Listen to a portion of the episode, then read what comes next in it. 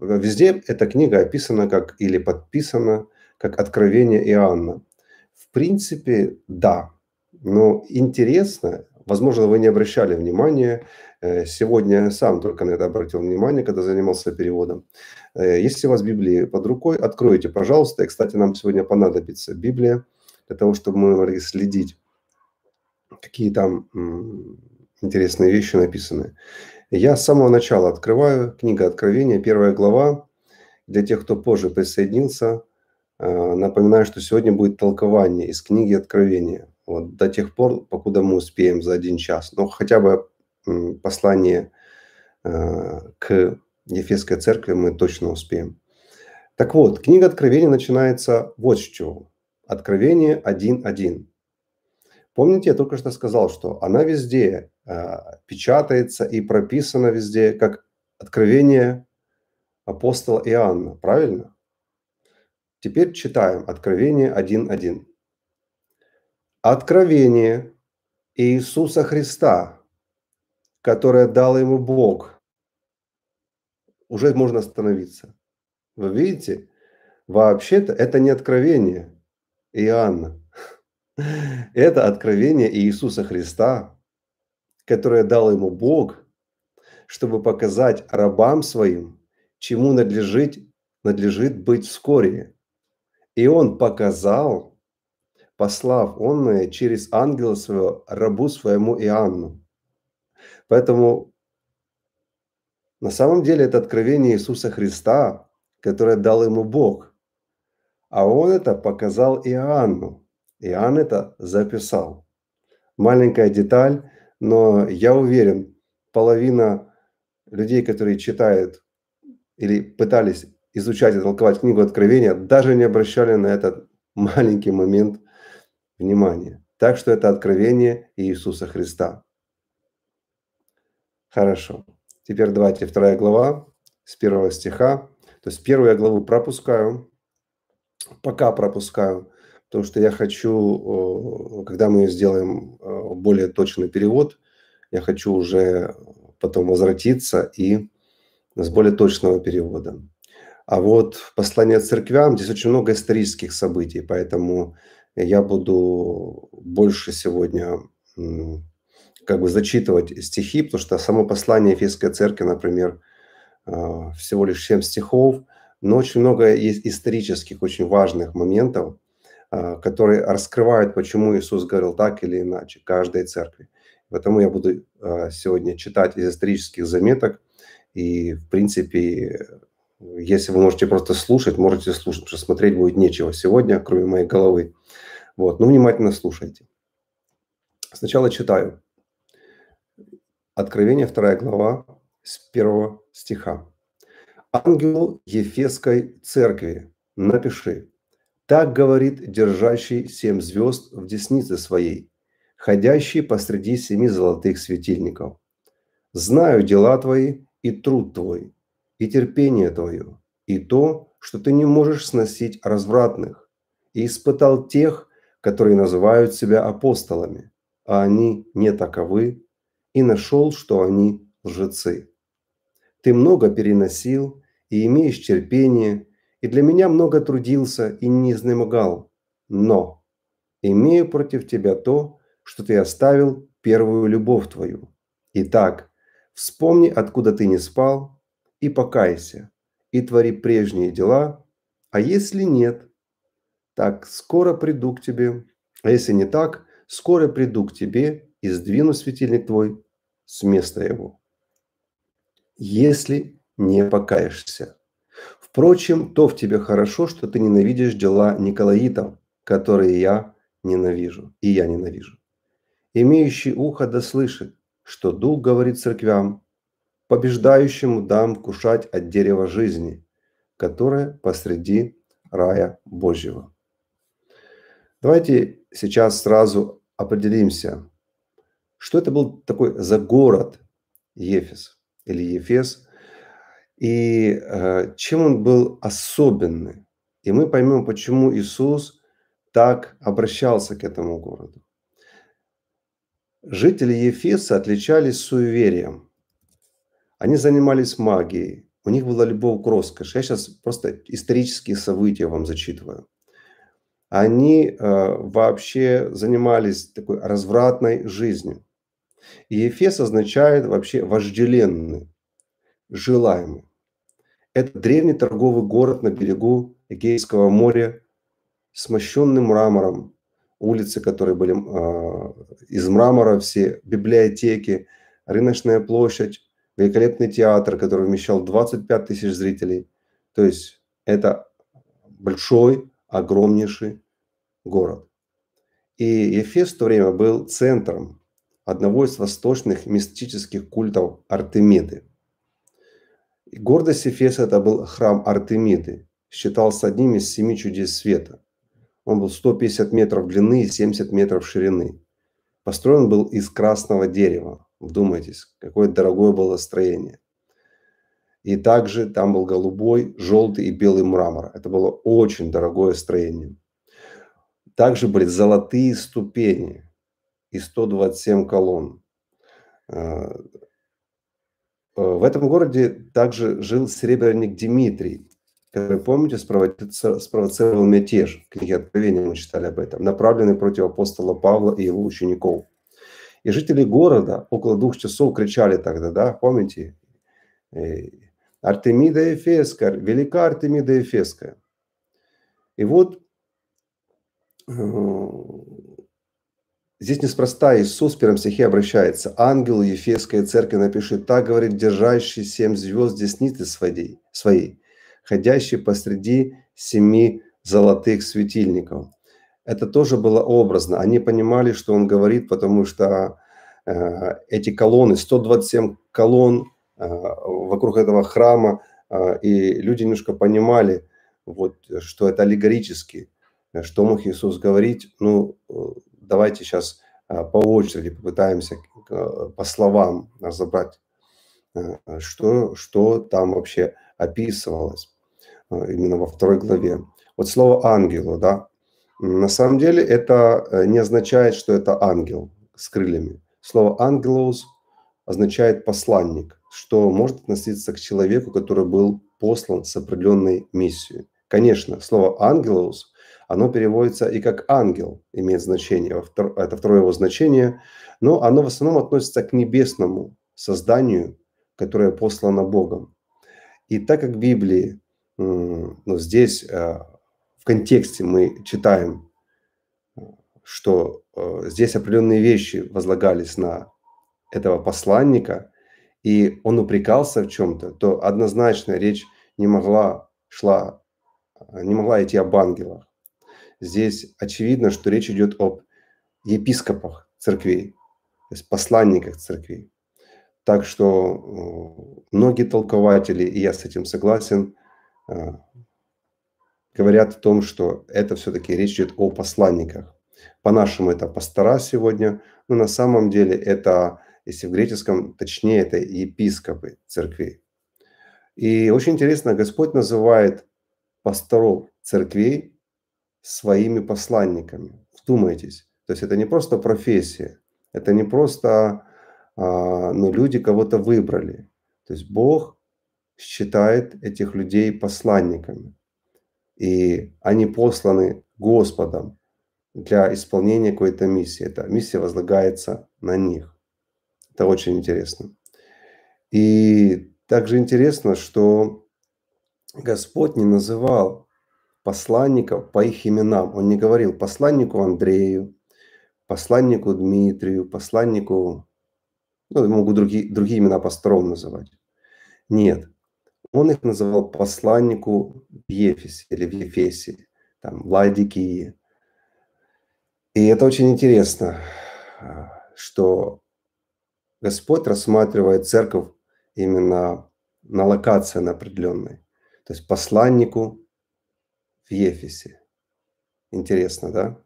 Посланнику в Киеве, посланнику в Молдове. Очень интересно.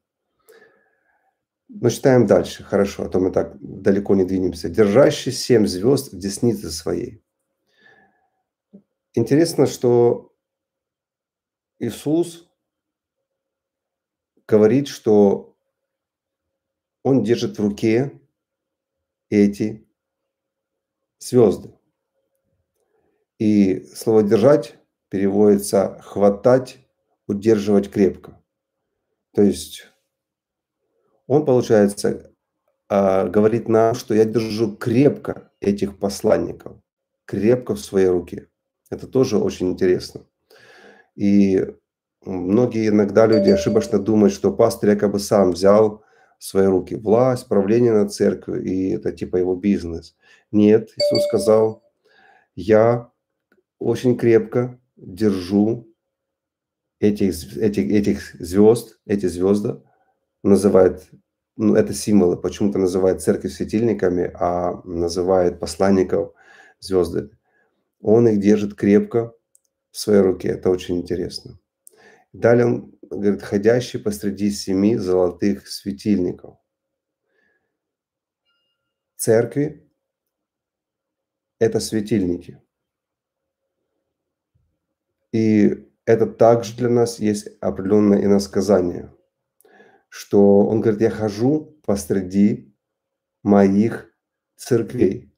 Обратите внимание, что он обращается к одной церкви сейчас, а говорит, хожу посреди семи золотых светильников. И мы знаем, что это послание было к семи церквей, к семи церквям Асии. Иисус этим хочет показать, что Он ходит посреди всех церквей. Нет одной важной церкви, нет одной э, возлюбленной церкви, остальные э, там второсортные. Он сказал, я хожу среди всех. И он говорит, я Ну давайте дальше, хорошо. И вот что он говорит. «Знаю дела твои, и труд твой, и терпение твое, и то, что ты не, не можешь сносить развратных, и испытал тех, которые называют себя апостолами, а они не таковы, и нашел, что они лжецы. Ты много переносил и имеешь терпение, и для имени моего трудился и изнемогал». Второй, третий стих Иисус ну, реально похвалил этого посланника и, собственно, всю церковь за то, что они делали. Они не сносили развратных. Вот слово «сносить» – это интересное греческое слово «бастазу» означает взять и понести, нести тяжесть, нести бремя. То есть, когда мы несем каких-то людей. И слово «развратных» – это слово «какоус». Оно часто встречается в Библии как, как «злой» злой, плохой. Вот. И Иисус, получается, похвалил церковь в Ефесе за то, что они не тащат на себе злых, испорченных людей. Они не взваливают на себя их бремена. Это очень интересно. Иисус похвалил за это церковь. Я думаю, сегодня такую церковь могли бы обвинить в отсутствии сострадания и любви к братьям и сестрам, которые грешат, которые еще там запутались в каких-то вещах. Видите, здесь Иисус даже похвалил церковь за то, что ты не несешь этих людей. Очень интересно. А, испытал тех, которые называют себя апостолами. Еще вот одно сильное такое поощрение. Получается, они могли отличить истинных апостолов от ложных. И также там еще он сказал, ненавидишь развратных. А, согласно истории, уже в первом веке появились люди, искажающие христианское учение. Их разделяют на еретиков и иудействующих, которые пытались подчинить христианство иудейству, и еретиков язычествующих гностики, которые стремились смешать христианскую веру с разными там восточным, религиозным, всяким-всяким таким мусором, то есть всякой философией. И вот, вот эти вот ложные апостолы, они приходили в первую церковь, и церковь, она их разоблачала и не позволяла им говорить и руководить. Знаете, здесь, э, я думаю, стоит нам а, также взять для себя урок хороший, что церковь, в принципе, не должна нести людей, которые живут в грехах и не избавляются от них. То есть должна их увещевать, как-то им пытаться помочь, но не нести их, не говорить, что ну это, на, это наше бремя, ну что будем нести.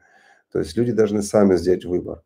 И также э, вот это разоблачение апостолов, э, лжеапостолов, извиняюсь, и э, разоблачение, как тут мы видим, перечисление, не можешь сносить развратных, испытал, которые называют себя апостолами, нашел, что они лжецы. Очень интересно.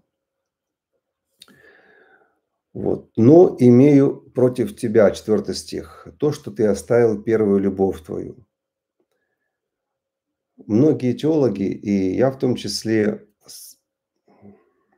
считаем, что речь идет о том, что церковь оставила любовь к Иисусу.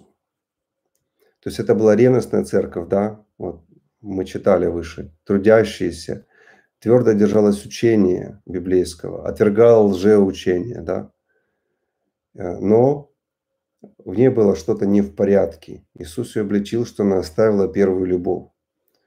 И мы тут видим, что потеря любви к Господу может стать крахом для церкви. Потому что Господь дальше предупреждает. Давайте читать пятый стих. «Итак, вспомни, откуда ты не спал, это слово греческое «упал». И покайся.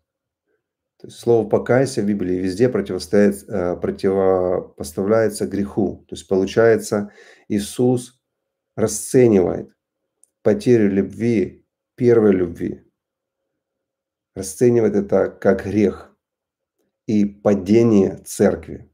Потому он говорит, вспомни, откуда ты не спал, и покайся, и твори прежние дела. А если не так, скоро приду к тебе и сдвину светильник твой с места его, если не покаешься.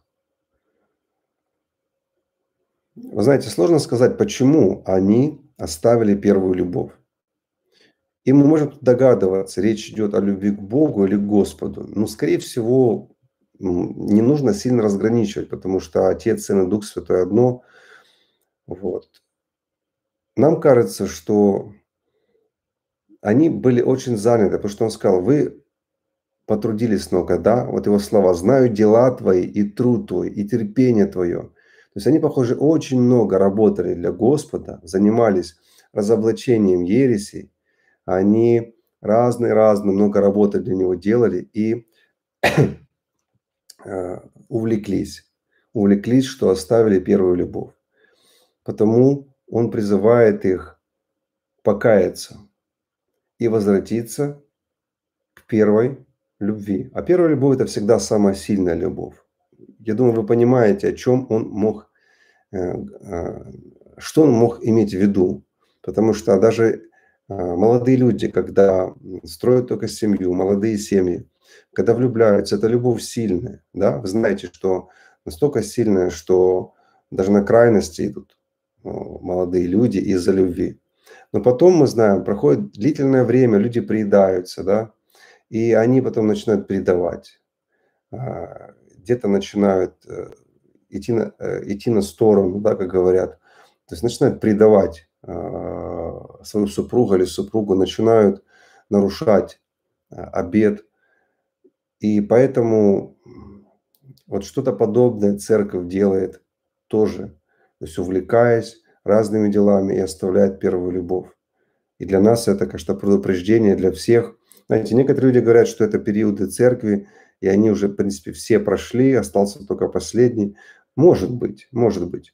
Но читая и изучая все семь церквей, я вижу, в каждом периоде есть то, что есть сейчас. Вот. И, скорее всего, здесь есть для нас сто процентов э, случилось ли это уже, или это действительно параллельно всем существующих разновидностей церквей, неважно. То есть я думаю, что каждый из нас согласен, если церковь даже сегодня оставит любовь к Господу и будет заниматься просто делами, то я думаю, она тоже будет виновна в этом. Правда? Потому что первая заповедь гласит «возлюби Бога». И как возлюбить? Да, и сердцем, и разумением, и крепостью. Ну, в общем, всем-всем-всем. Поэтому это то, что мы читаем, имеет отношение к нам также. И вот он говорит, я приду к тебе и сдвину светильник твой с места твоего. Вот это очень интересно. Приду к тебе и сдвину светильник твой с места его. Светильник, мы знаем, это церковь, да? Иисус говорит, я приду и сдвину эту церковь с ее места. Очень интересно, что он не сказал, я уничтожу светильник. Обратите внимание, а я сдвину его.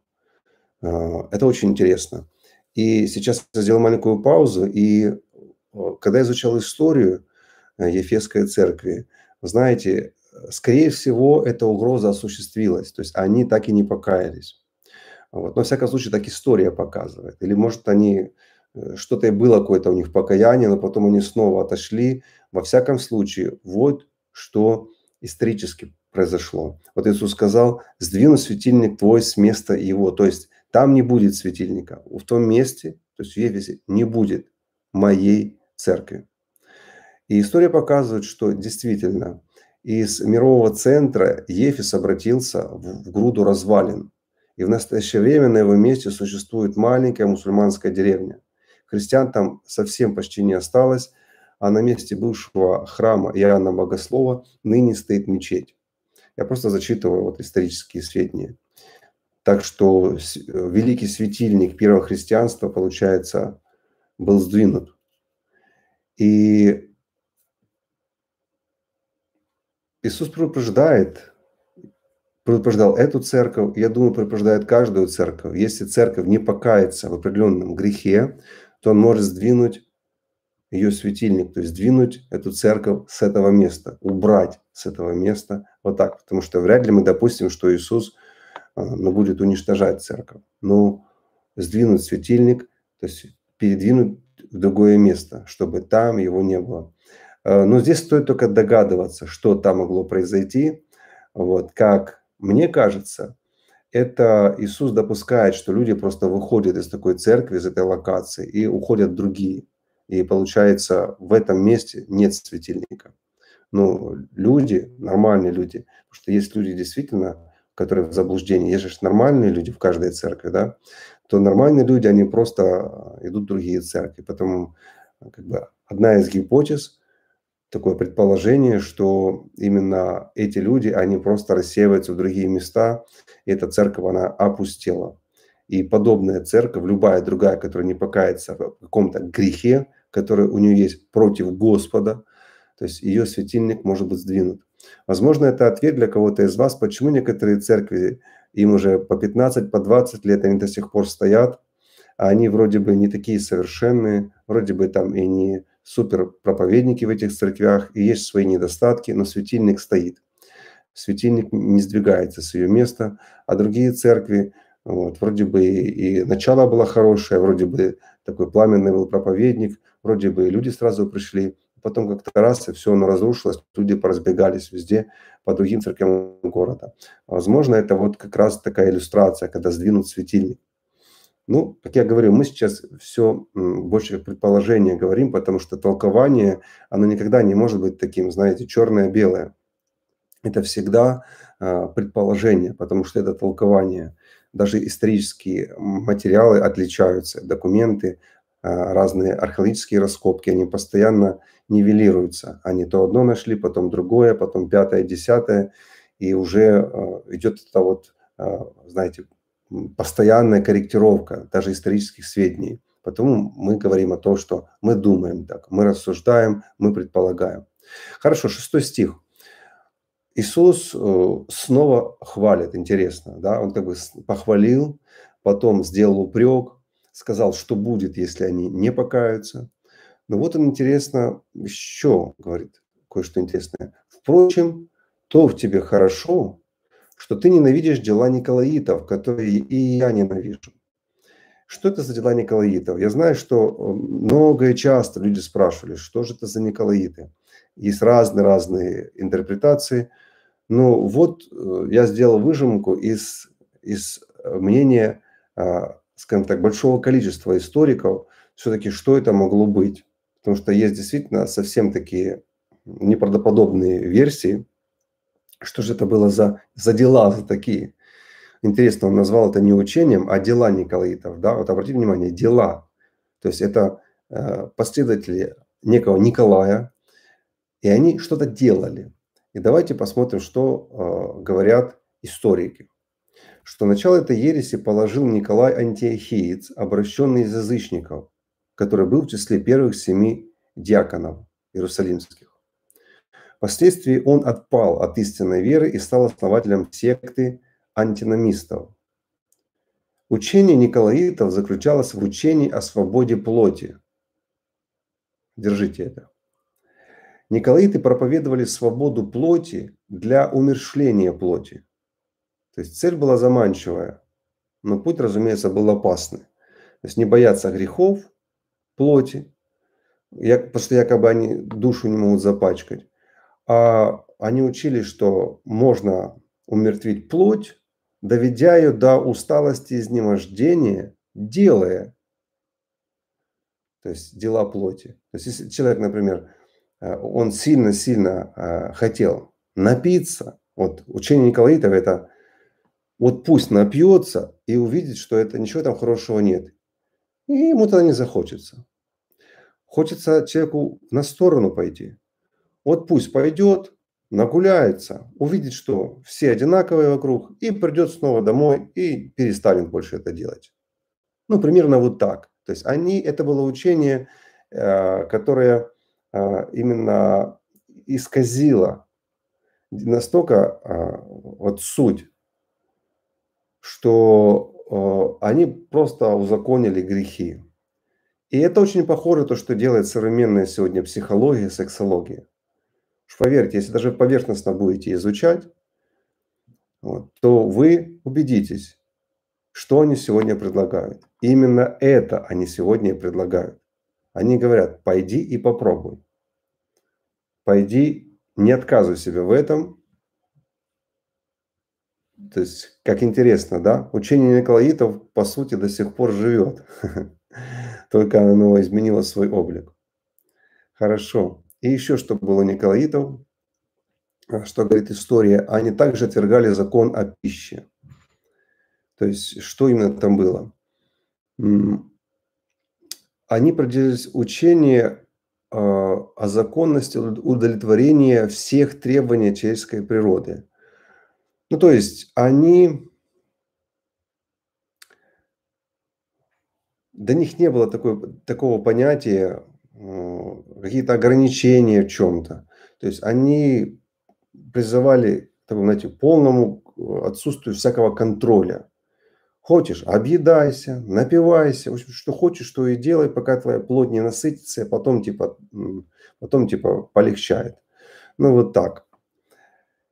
Интересно, что Иисус также ненавидит учение Николаитов, и нам нужно также быть на страже, чтобы не угождать своей плоти, якобы для ее умершления. Вот имейте в виду, если вы слышите подобное учение, то это учение, которое противное Иисусу Христу, противное нашему Господу. Откровение 2.7. «Имеющий ухо да слышит, что Дух говорит церквам, побеждающему дам кушать от дерева жизни, которое посреди рая Божьего». Интересно, что Иисус говорит что это нужно побеждать. Это тоже очень интересно. Часто люди говорят, Господи, помоги мне, помоги мне это сделать. Но тот, кто победит, тому будет дано вкушать. И он говорит уже во множественном числе, а, имеющий ухо. Да слышит, что Дух говорит церквам. То есть имеющий ухо, это, допустим, один человек, да? Вот кто-то, кто сейчас слушает, вы даже, например, или кто читает книгу Откровения – ну что Дух говорит церквам. Получается, это не только для одной церкви в Ефесе. Это имеет отношение ко всем церквам. Так что а, даже для тех сторонников э, той теории, что это разные периоды церкви, что мы также не отрицаем. Но это звучит для всех церквей в любом случае. Я думаю, вы тоже согласны, если сегодня в вашей церкви будет учение Николаитов, Иисус будет его ненавидеть. Так само, как он ненавидел это в Ефесской церкви. И он прямо сказал, я ненавижу это. Но похвалил церковь, что они не терпят это.